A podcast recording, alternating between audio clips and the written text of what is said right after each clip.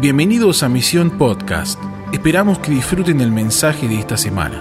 Para tener más información de este podcast y otros recursos, visita www.misioninstituto.com.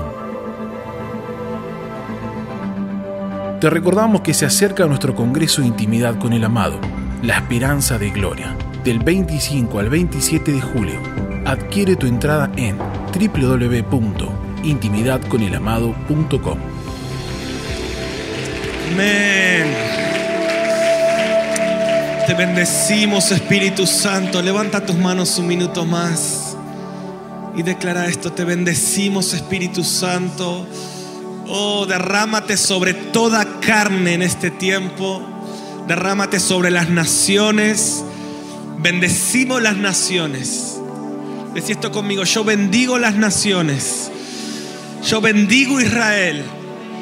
Yo bendigo tus planes. Profetizamos en esta noche que toda la tierra será llena del conocimiento de tu gloria. Profetizamos en esta noche que todas las naciones te adorarán.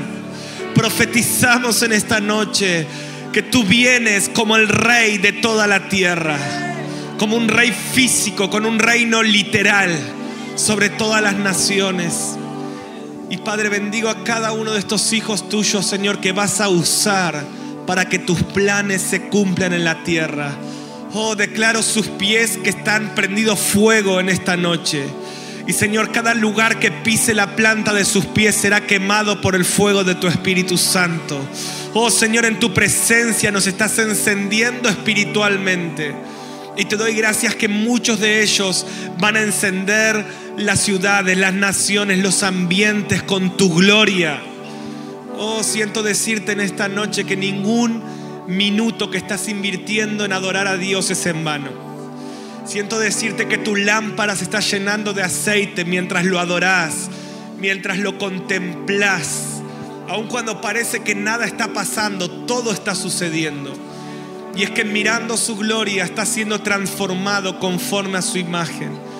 Por eso te bendigo en esta noche. Levanta tus manos, recíbelo. Te bendigo como un profeta para esta generación. Te bendigo como un mensajero del reino eterno. Te bendigo como un Juan el Bautista para esta generación que va a ser usado para preparar el camino para su regreso. Espíritu Santo, en esta noche sigue abriéndonos tu corazón. Sigue quemándonos con tus pasiones. Sigue mostrándonos tus planes, que acá hay un ejército que va a tomar su cruz y te va a seguir siempre, siempre. Estos son los que siguen al Cordero a donde quiera que va. Te damos toda la gloria en esta noche, en el nombre de Jesús. Amén y amén. ¿Cuántos pueden dar un fuerte aplauso a Él? Amén. Amén. Antes de tomar tu asiento, si ya lo hiciste, volvete a parar y saludar a alguien que tengas a tu lado. Decirle, somos parte de este ejército, de esta familia.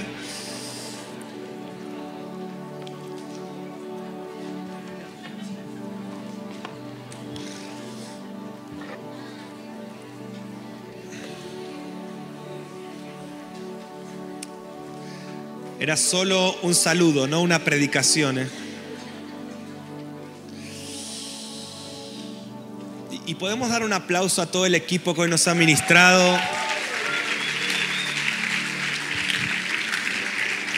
Agus, Cecilia y todo el equipo.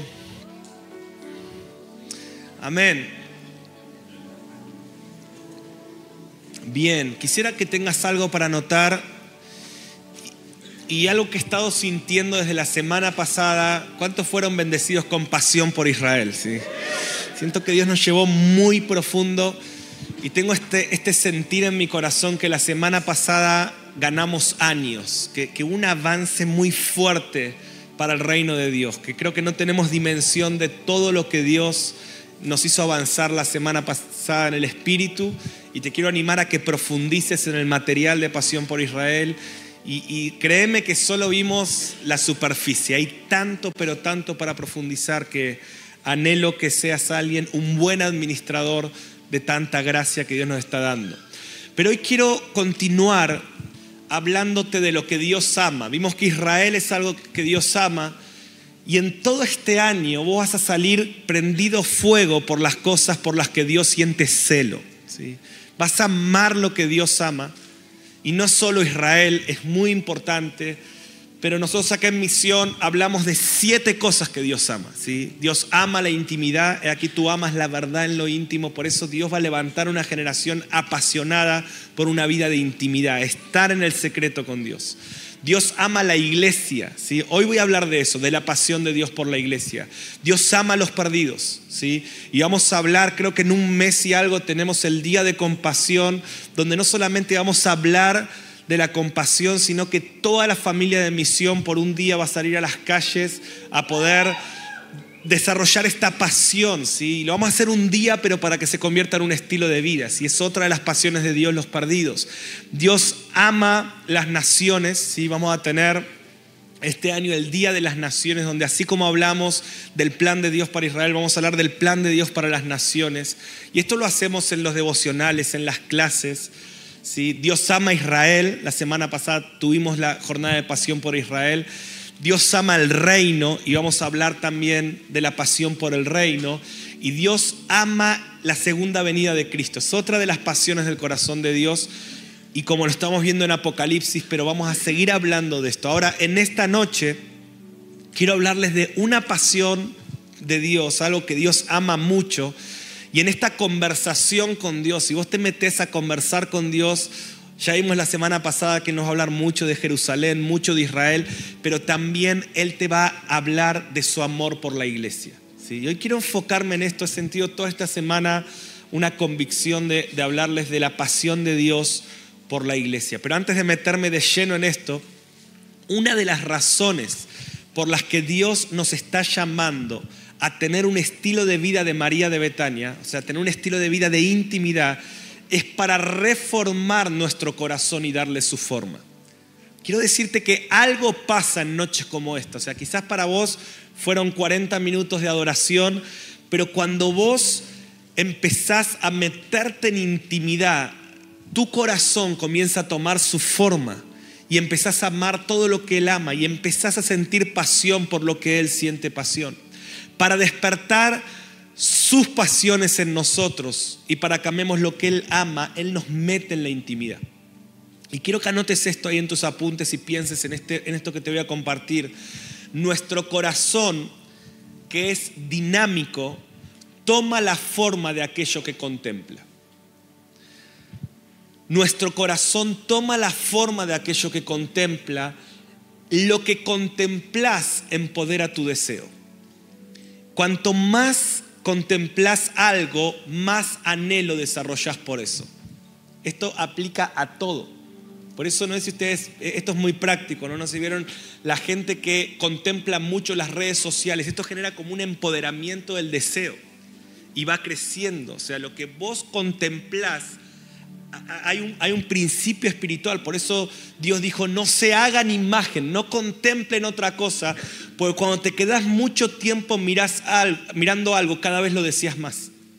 Y esto pasa con, la, con, con todas las cosas que podemos contemplar. ¿sí? ¿Dónde están puestos tus ojos? Hoy, lo que más tiempo pasás contemplando, habla de lo que más vas a ser apasionado en tu vida. Entonces, cuando Dios nos está llamando, métanse a contemplarme. ¿Cuántos entienden que cuando adoramos lo contemplamos? Sí. Estábamos cantando recién santo, o sea, cuando vos cantás creyendo que Él está, ¿cuántos creen que Él está en este lugar? Dice, el que se acerca a Él tiene que creer que Él está y Él es galardonador de los que le buscan, Hebreos 11:6. O sea, yo me acerco, lo contemplo y cuanto más lo contemplo, más mi corazón toma su forma. No somos transformados haciendo algo, somos transformados contemplando a alguien. Por eso cuando Dios nos mete en Betania, como mañana, que nos va a meter 24 horas ahí adentro, y ya no es solo para los del internado, hoy Aradai les va a decir, ya está abierto para toda la familia de misión, que vos puedas elegir alguna de las 24 horas y decir, yo quiero venir eh, en este periodo a contemplar al Señor. Quiero pasar tiempo no mirando las redes sociales, no mirando la televisión, no mirando otras cosas. Quiero contemplar el rostro del Señor. Quiero, inquirir en su santo templo, quiero mirar su hermosura, quiero contemplar a Jesús en la palabra. Y cuando esto pasa, tu corazón empieza a tomar su forma. ¿sí? Yo no es que elegí en mi vida amar Israel o amar el regreso de Cristo, ni siquiera amar la intimidad, pero solo me doy cuenta que cuando llevo 20 años haciendo de contemplar a Dios mi prioridad, cada vez mi corazón va tomando más su forma. Y fui creado para tener su forma porque fui hecho a su imagen y a su semejanza. Entonces, Dios en, esta, en este llamado que nos está haciendo a la intimidad. O sea, ¿cuántos en este año 2019 sienten que están adorando más que en otros años? Sí. Voy a decir, yo nunca hacía esto como lo que hago un jueves a la noche. Comúnmente yo no estaba adorando a Dios, pero hoy estoy contemplando y quiero que descubras este principio. Lo que contemplas empodera tu deseo. O sea, vos empoderás el deseo de aquello que contemplas. Por eso quiero declarar que esta generación es la generación del Salmo 27.4. Una cosa, decir conmigo, una cosa he demandado a Jehová. No, no, pero decirlo como una demanda. Una cosa he demandado a Jehová y esta buscaré. Quiero contemplar tu hermosura. ¿Por qué David tenía un corazón conforme al de Dios? Porque David era el, del Salmo 27.4. David decía, esta es mi pasión. Por eso, en la medida que él contempla a Dios, su corazón toma la forma del corazón de Dios. Vas a terminar este proceso de misión amando todo lo que Dios ama. Dios, mira, ahora eh, hay como una tensión en estos primeros meses del año donde Dios quiere darte algo, pero yo aprendí esto, siempre que Dios quiere darte algo llama a que dejes algo. O sea, siempre que Dios quiere darte algo, a veces a veces cuando la gente pregunta, ¿cómo descubro el llamado de Dios para mi vida? El llamado no, no, empieza cuando Dios te dice que hagas algo, sino cuando Dios te dice que dejes algo. Ahí empieza tu llamado. Abraham, la semana pasada hablamos de Génesis 12, cuando Dios le dijo a Abraham que iba a formar a Israel de él. Y Dios le dijo primero, antes de Génesis 12.2, está Génesis 12.1. Qué revelación poderosa te acabo de dar. Sé que les voló la cabeza, nadie entra en trance por esto. Pero antes de que Dios diga, te bendeciré, de ti haré una gran nación, eso Génesis 12.2, está Génesis 12.1 que le dice, deja tu tierra y tu parentela. Dios no puede hacer de vos una gran nación si no estás, si dispuesto a dejar lo que Él te está pidiendo. Por eso, gloria a Dios, que acá hay mucha gente que está diciendo, Señor, voy a tomar mi cruz y voy a dejar lo que me estás pidiendo. Porque el primer paso para transformarte en el padre o la madre de una nación es dejar tu tierra y tu parentela el primer paso es decir, Señor, yo dejo mi comodidad, dejo lo que vos me estás pidiendo. ¿Cuántos en este lugar van a dejar lo que Dios les está pidiendo? Y ahí comienza. Antes de Dios darte sus, eh, sus pasiones, Él quiere que dejes tus pasiones. Entonces, antes de meterme de una en la pasión por la iglesia, quiero decirte que Dios va a cambiar tus pasiones. Quiero profetizarlo en el nombre de Jesús. Yo siento al Espíritu Santo en esta noche, en este lugar, que Dios va a sacar tus pasiones. O sea, nosotros estamos llenos de pasiones. Amamos cosas que no fuimos creados para amar. Amamos, sentimos atracción por cosas que no dejan que nuestro interior funcione correctamente. Tenemos celo por diferentes cosas que vos no fuiste diseñado para amar, por eso no funciona bien tu interior. Pero cuando ves, Señor, quiero dejar de amar estas cosas, quiero dejar de amar el dinero, quiero dejar de amar las vanas glorias de este mundo, quiero empezar a amar lo que vos amás. Vos estás dispuesto a dejar algo para tomar algo y tu corazón comienza a funcionar como fue creado para funcionar.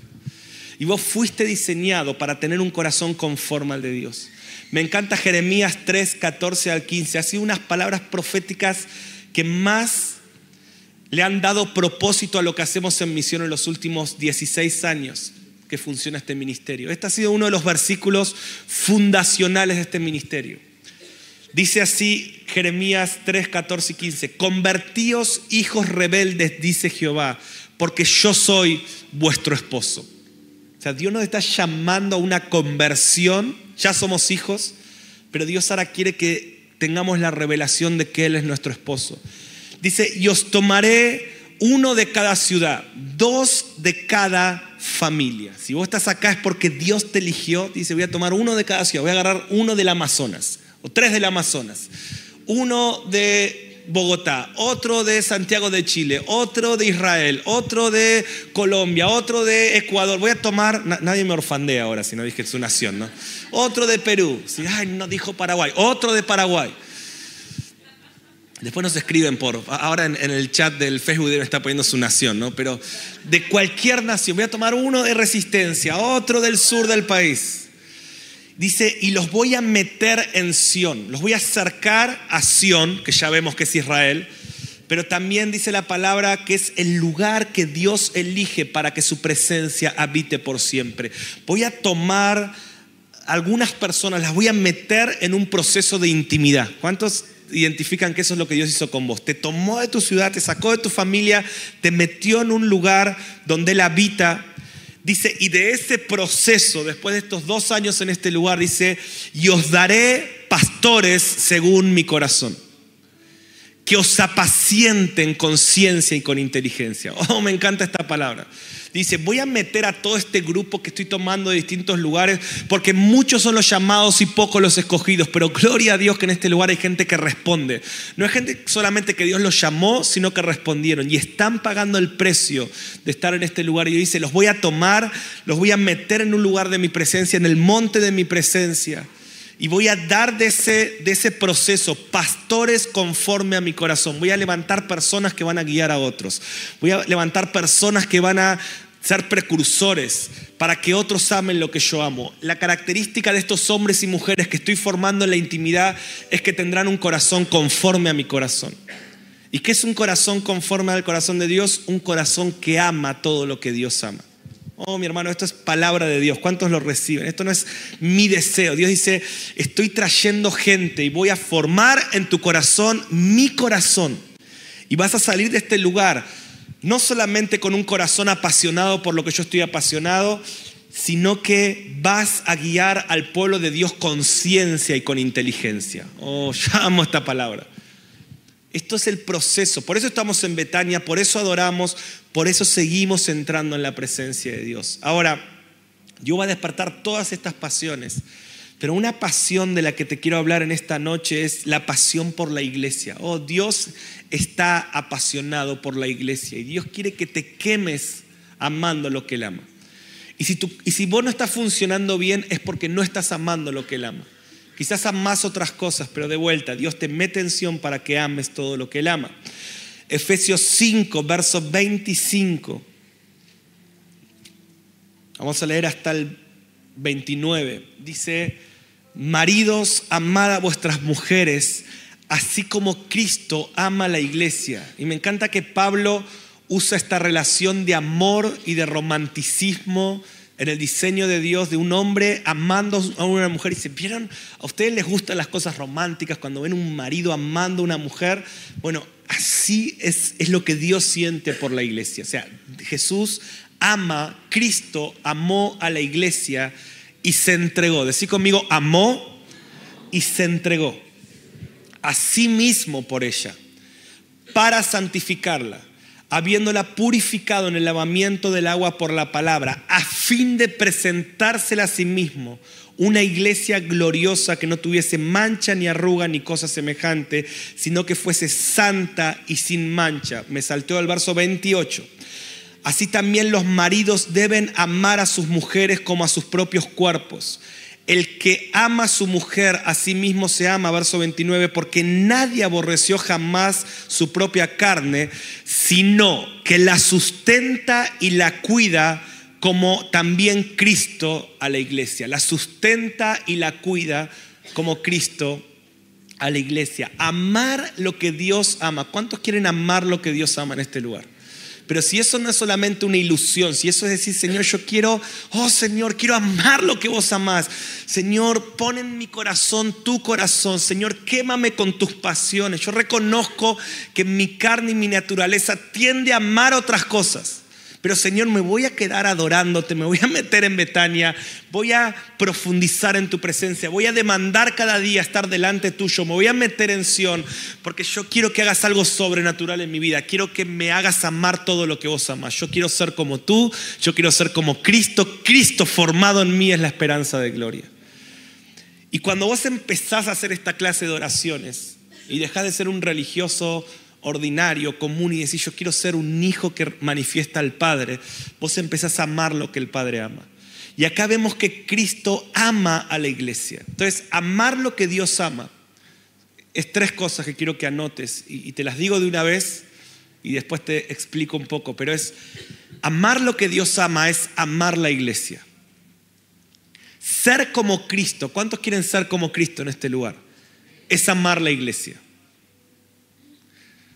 Espero que nadie se me manifieste cuando estoy hablando de esto, ¿no?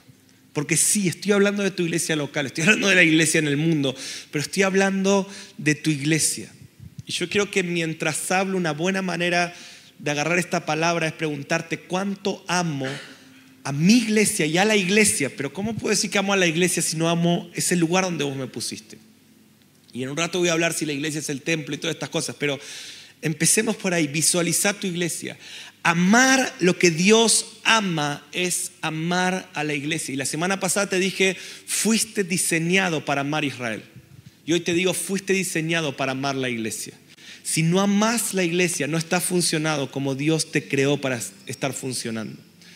Número dos, amar lo que Dios ama es entregarse por la iglesia es entregarse a sí mismo, es darse.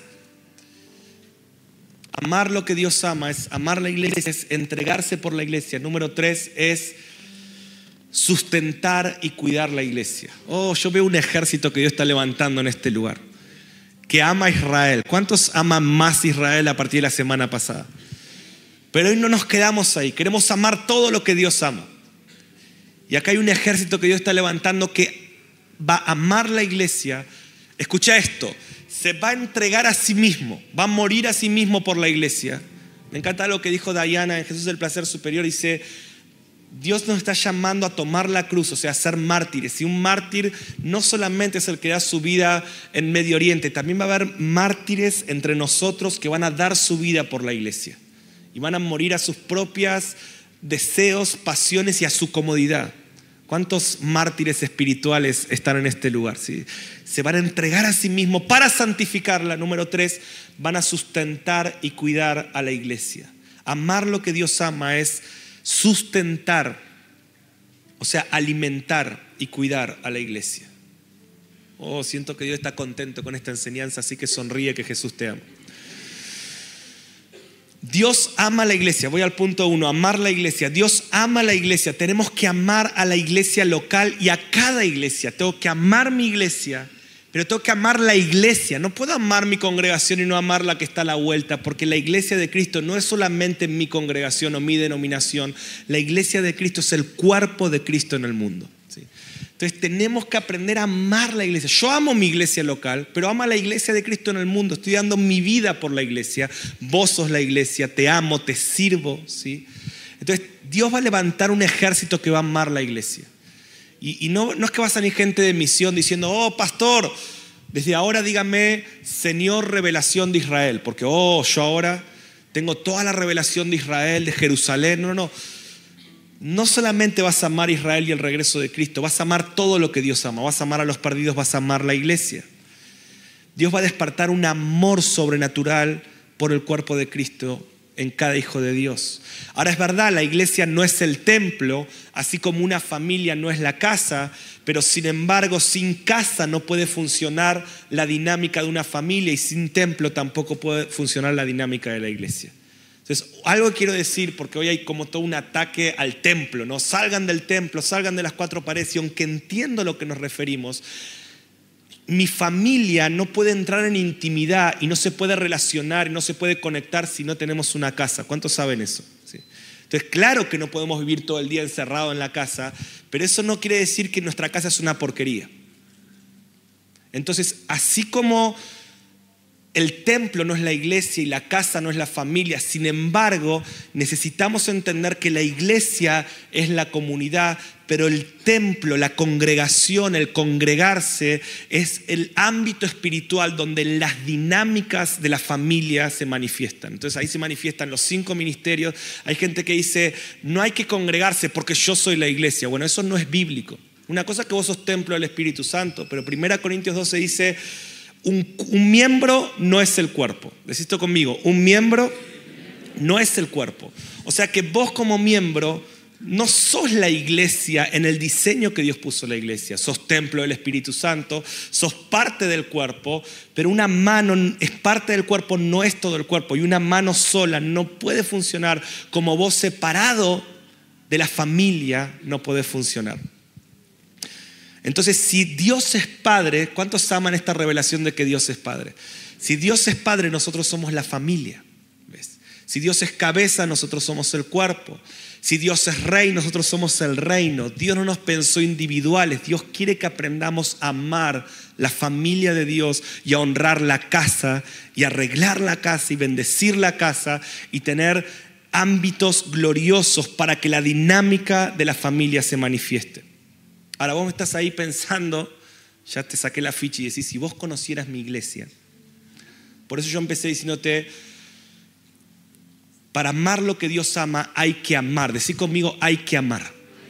Y amar no es romántico. Amar no es, ay, amo mi iglesia, pues estoy enamorado. O sea, el romanticismo yo entiendo, eso pasa el primer año que llegas a la iglesia. Es como cuando uno se pone de novio y el primer año están las cosquillitas en la panza. Después tenés 20 años de casado y la panza empieza a crecer, pero no por cosquillitas. Eh, hay otras cosas en la panza, ¿no? Y el amor va madurando. Ya no es un amor romántico de una emoción, ya es un amor que empieza a ser probado. Y empieza a ser el amor de 1 Corintios 13, ¿sí o no? El amor todo lo sufre, todo lo espera, todo lo soporta. Y es un amor que se perfecciona. Entonces vos me decís, si vos conocieras mi iglesia, yo sufro en mi iglesia. Yo te tengo que decir, el amor es sufrido. Quizás vos me decís, a mí me gustan otras iglesias, te tengo que decir, el amor no tiene envidia. Quizás vos me decís, no me siento cómodo en mi iglesia. Me fui de la iglesia porque no me siento cómodo. Yo te tengo que responder con la palabra. El amor no busca lo suyo. Te estoy hablando de que ser como Dios es amar la iglesia. Quizás vos me decís, es que Mariano, en mi iglesia me lastimaron. Y yo te tengo que decir, el amor no se irrita. El amor no guarda rencor. Quizás vos me decís, Mariano, tengo malos pensamientos todo el tiempo sobre mi iglesia. Yo tengo que decir, el amor es benigno, no hace nada indebido. Yo te agrego, no piensa nada indebido. ¿Cuántos creen que Dios nos tiene que ungir para amar la iglesia como Él la ama? Mi iglesia está equivocada y yo en la verdad. Sé que ustedes no piensan esto. Estoy hablando de otra gente, de otra galaxia, ¿no? Que, de otro planeta. Mi iglesia está equivocada y yo en la verdad. Y yo te respondo con la palabra, el amor no es jactancioso ni se envanece. ¿Hasta cuándo tengo que esperar para que Dios traiga un avivamiento a mi iglesia? Y yo tengo que decir, el amor todo lo cree, el amor todo lo espera y el amor todo lo soporta. Y ahí se nos caen todos nuestros argumentos, ¿sí o no? Imagínate lo que pienso ahora que me conoces más cuando viene alguien y me dice, me fui a la iglesia porque no me siento cómodo. O me fui a la iglesia porque mis líderes me lastimaron. O me fui a la iglesia porque no comparto. ¿sí? Y Jesús amó a la iglesia. Él no se sentía cómodo, él no compartía, él, él, decía, ¿qué le pasa a esta gente? Pero él amó y se entregó. Entonces, número uno, tenemos que amar la iglesia. Y yo quiero declarar en el nombre de Jesús que en esta casa va a haber una unción sobrenatural para amar todo lo que Dios ama. Y vos vas a amar la iglesia con el amor de 1 Corintios 13, que todo lo soporta, que todo lo sufre, que todo lo espera. Porque solo el amor que es probado crece. ¿sí? Por eso quiero que vuelvas a amar la iglesia, y no solo tu iglesia local. Acá hay gente que ama su iglesia local, la iglesia. Ahora, número dos, amar lo que Dios ama es entregarse a sí mismo por la iglesia. No es un amor romántico, es un amor que se entrega. Jesús no se quedó en el cielo diciéndonos los amo. Jesús amó tanto que dio. Amar se deletrea dar. No puede decir que amás y no das. Y, lo que vos das determina cuánto vale eso para vos. Jesús, el Padre dijo, yo les voy a dar mi hijo porque vale mi hijo. María de Betania dijo, voy a darle todo mi dinero porque vale todo mi dinero. Lo que vos das determina cuánto vale eso para vos. Y amar la iglesia es entregarse a sí mismo.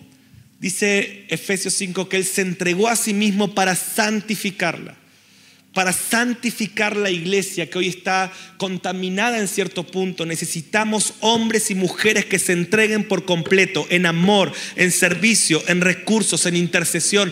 Necesitamos una generación como Jesús que no juzga, que no critica, sino que se entrega, se entrega a sí mismo y se da por amor. Y cuando vos te entregás por algo, vos lo santificas. Por eso me encanta, ya hablé mucho de esto, ¿no? Pero Apocalipsis 2.1 dice, Jesús dice, escribe al ángel de la iglesia en Éfeso, el que tiene las siete estrellas en su diestra, el que anda en medio de los siete candeleros de oro, dice esto. Jesús dice, yo soy el que ando en medio de los siete candeleros. En Apocalipsis 1 dice que los siete candeleros son las siete iglesias. En Apocalipsis 2 dice que las iglesias son tibias, perdieron el primer amor, tienen a Jezabel en el medio, tienen la doctrina de los Nicolaitas, otros las de Balaam, otras tienen nombre de que viven y están muertas, o sea, son iglesias desastrosas, pero Jesús dice, escribí esto, yo soy el que ando en medio de esas siete iglesias que para ustedes están llenas de pecado, pero yo estoy en medio de esas iglesias. Oh, porque yo las amo y el que ama todo lo soporta, todo lo espera, todo lo puede. O sea, estoy escribiendo un libro y uno de los títulos de una parte es Jesús se cambiaría de iglesia. Y les dejo para que lo compren después la respuesta. Pero puse esto, Jesús iría de su iglesia. Oh, porque yo veo, ¿qué hace Jesús cuando la iglesia perdió el primer amor? Dice, yo ando en medio. ¿Qué hace Jesús cuando la iglesia está tibia? Yo ando en medio. ¿Qué hace Jesús cuando hay una falsa doctrina? Yo ando en medio. Escuchen bien, no es que está diciendo acepto eso. No, no, no. Jesús va a confrontar, va a exhortar, pero no lo hace desde el muro de Facebook. No lo hace desde un video en una página web. Jesús camina en medio, amando, afirmando, exhortando, confrontando y recompensando. Y yo creo que Dios, esta iglesia gloriosa y sin mancha que va a ser presentada para las bodas del Cordero, que Jesús amó y se entregó. Oh, muchos amigos de Jesús en este lugar van a honrar esa iglesia. Yo siento que en este lugar Dios va a levantar un, un, ejército, así como vi la semana pasada, que había un ejército, yo vi esto la semana pasada, un ejército con sus Biblias en la mano, yendo hacia Jerusalén. Era espiritual.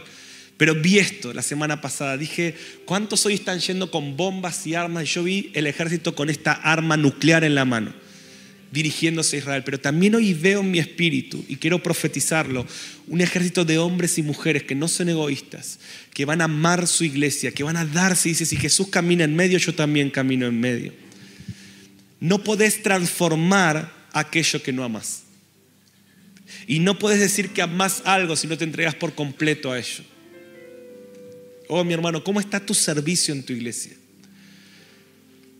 Hay que dejar las piedras y tomar las toallas. ¿Cuántos dicen amén a esto? Y hay que comenzar a lavar los pies de todos. Quiero que levantes tu mano derecha. Yo siento que Dios pone una toalla ahí, que la cierres y que como un arma de guerra digas, voy a lavar pies. Voy a lavar pies. Ahora, es muy, ¿cuántos creen que es muy fácil lavar los pies a Juan? Oh, Juan, el discípulo amado o hasta Pedrito, ¿no? Medio tosco, pero hasta te dan ganas de lavarle los pies a Pedro, ¿no? Pero ¿qué de Judas? Y me encanta la escena, Jesús le lavó los pies a Judas. ¿Qué hago con el que me va a traicionar? ¿Qué hago con el que me critica? ¿Qué hago con el que me ofende? ¿Qué hago con el que piensa mal de mí? Le lavo los pies. ¿Cuántos quieren ser como Cristo? ¿ves? Primero fue el lavamiento de pies y después fue la Santa Cena. O sea, primero Jesús tomó la toalla, le lavó los pies a todos, a Judas también. Y después Judas se levanta de la mesa y se va. Pero Dios dice, es tiempo de cambiar las piedras por toallas. Nunca me voy a cansar de decirlo, amar es más poderoso que juzgar cuando queremos transformar. Para ver un avivamiento el amor tiene más poder del juicio. ¿Vos qué querés ver a tu iglesia destruida o avivada? Entonces deja de tirar piedras y empezá a servirla. Me encanta la conversión de, de Saulo. Jesús sale a ese encuentro. ¿Y se acuerdan lo que le dice Jesús? O sea, Saulo está yendo a Damasco a qué? A perseguir iglesias, ¿no? Hay gente ahí, cristianos, y yo me lo imagino a Saulo diciéndole a sus amigos, vamos, vamos contra esos cristianos, vamos a, vamos a servir a Dios, vamos a derribar esa secta. Oh, se fueron de la sana doctrina, así que vamos a ir a encargarnos porque nosotros somos los del, los del Evangelio puro, nosotros somos los de la verdad, así que vamos a defender la verdad por amor a Dios. Y ahí agarra a sus amigos, empieza a arrancar hacia eh, Damasco. Y Dios, Jesús lo interrumpe en el camino, ¿sí? Él cae al piso. Y Jesús le dice, Saulo, Saulo, ¿por qué me persigues?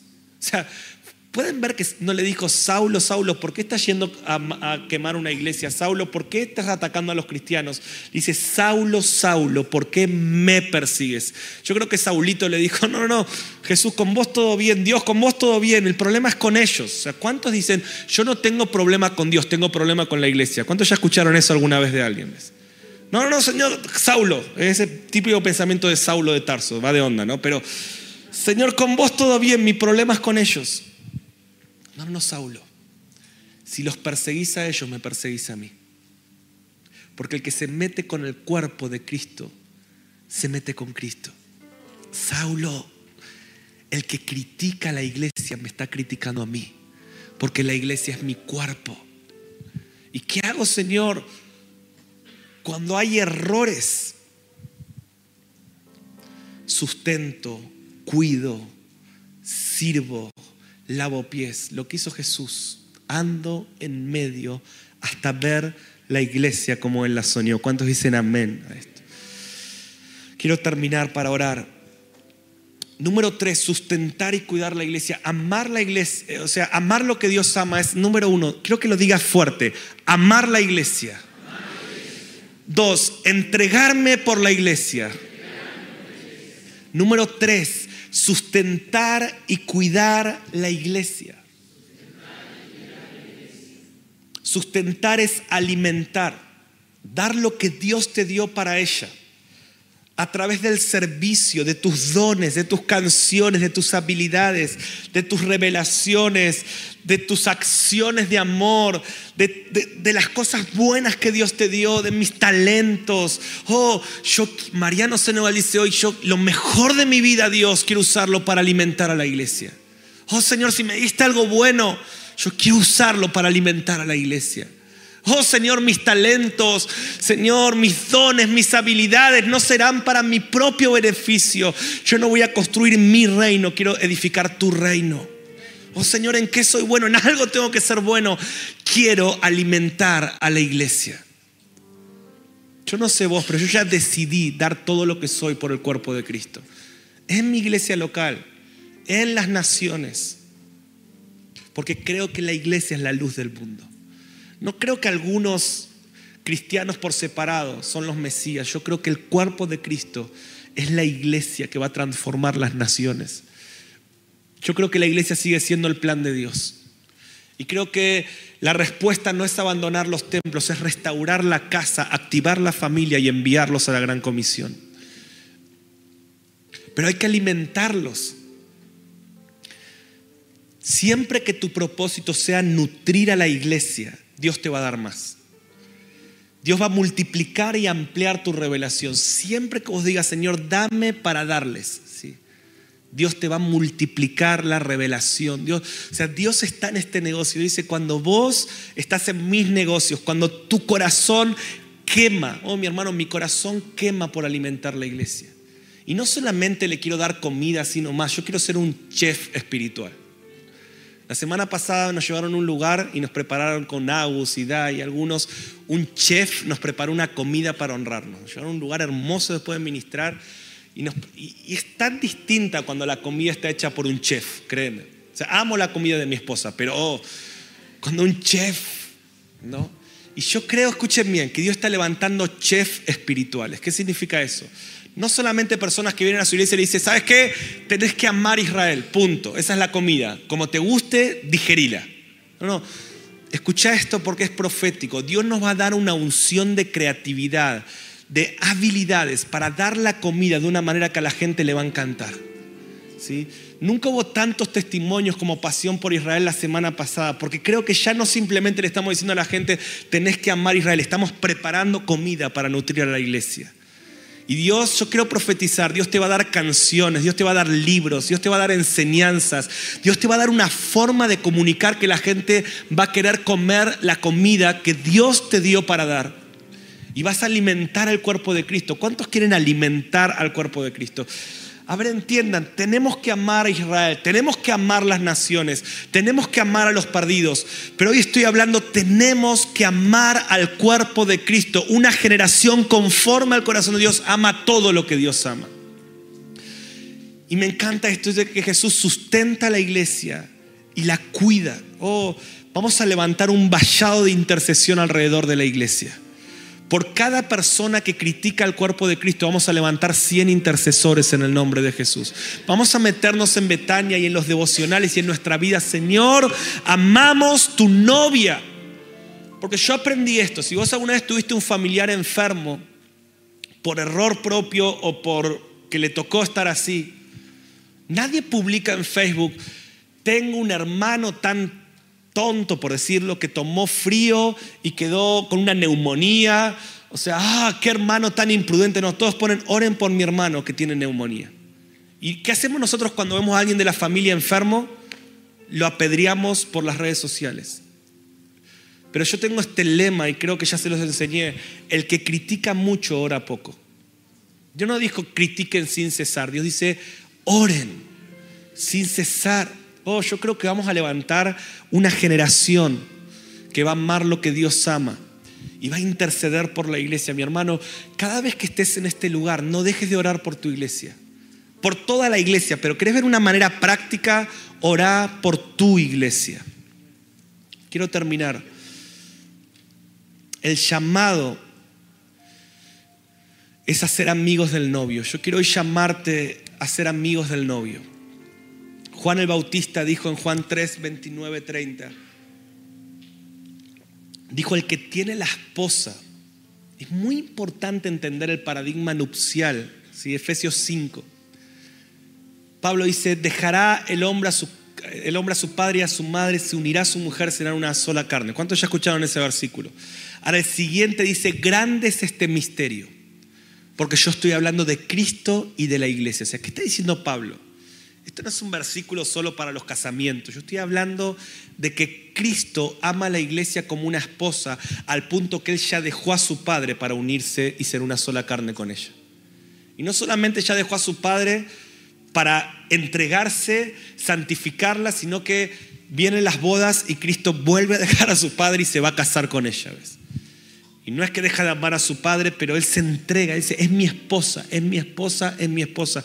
Pablo dice, grande es este misterio, la iglesia es la novia. Así como la semana pasada dijimos, el misterio es que Israel fue endurecido en parte y será, será salvo, dice Pablo. Esto es un misterio, Romanos 11. Dice, acá te encuentro otro misterio. ¿Sí? Tenemos un estudio de los misterios del Nuevo Testamento. Este es otro. Cada vez que aparece la palabra misterio, es algo tremendamente necesario para la iglesia entender. Lo de Israel es un misterio. Y acá hay otro misterio, que la iglesia es la novia de Cristo, es la esposa del Cordero. Y entonces Juan, en Juan 3, 29 al 30, dice, el que tiene a la esposa es el esposo, más el amigo del novio. Decir conmigo el amigo del novio. Juan se pone en esto, dice, el amigo del novio que está a su lado y le oye, se goza grandemente de la voz del esposo. Así pues, mi gozo está cumplido. Es necesario que él crezca y que yo mengue. Juan dice, yo soy el amigo del novio, yo soy el amigo del esposo. El que tiene a la esposa es el esposo. Mi único propósito en la vida es ver a la esposa enamorada del esposo. Por eso quiero menguar. Ahora, cuando Juan dice es necesario que yo mengue, ¿qué pasa? Queda su cabeza en una bandeja. es como, Señor, yo doy mi vida por ver a tu esposa enamorada del esposo. Y quiero terminar orando por este llamado. Personas que van a dar su vida por ver a la esposa enamorada. O sea, mi hermano, yo ya me alisté ahí. yo ya dije, Señor, quiero menguar para que vos crezcas. Mi gozo es escuchar la voz del esposo Y ahí mi gozo está cumplido. Cuando el esposo dice, ay, amo a mi novia. Miren, les quiero leer rápido esto. Esto es mi diario profético del 2015. Una frase hoy recordaba. En el 2015 estaba en un devocional de misión. Tengo un diario profético donde todos los días anoto lo que Dios me habla. Y esta es mi esta es una nota que tengo de noviembre del 2015. Dios me dijo esto, Mariano, mi iglesia está enferma y necesito amigos que la amen y me ayuden a restaurarla. Mi novia está deprimida y lejos. Tiene el propósito corrompido y contaminado, sueños que no son mi destino, caminos que no llevan a mi voluntad.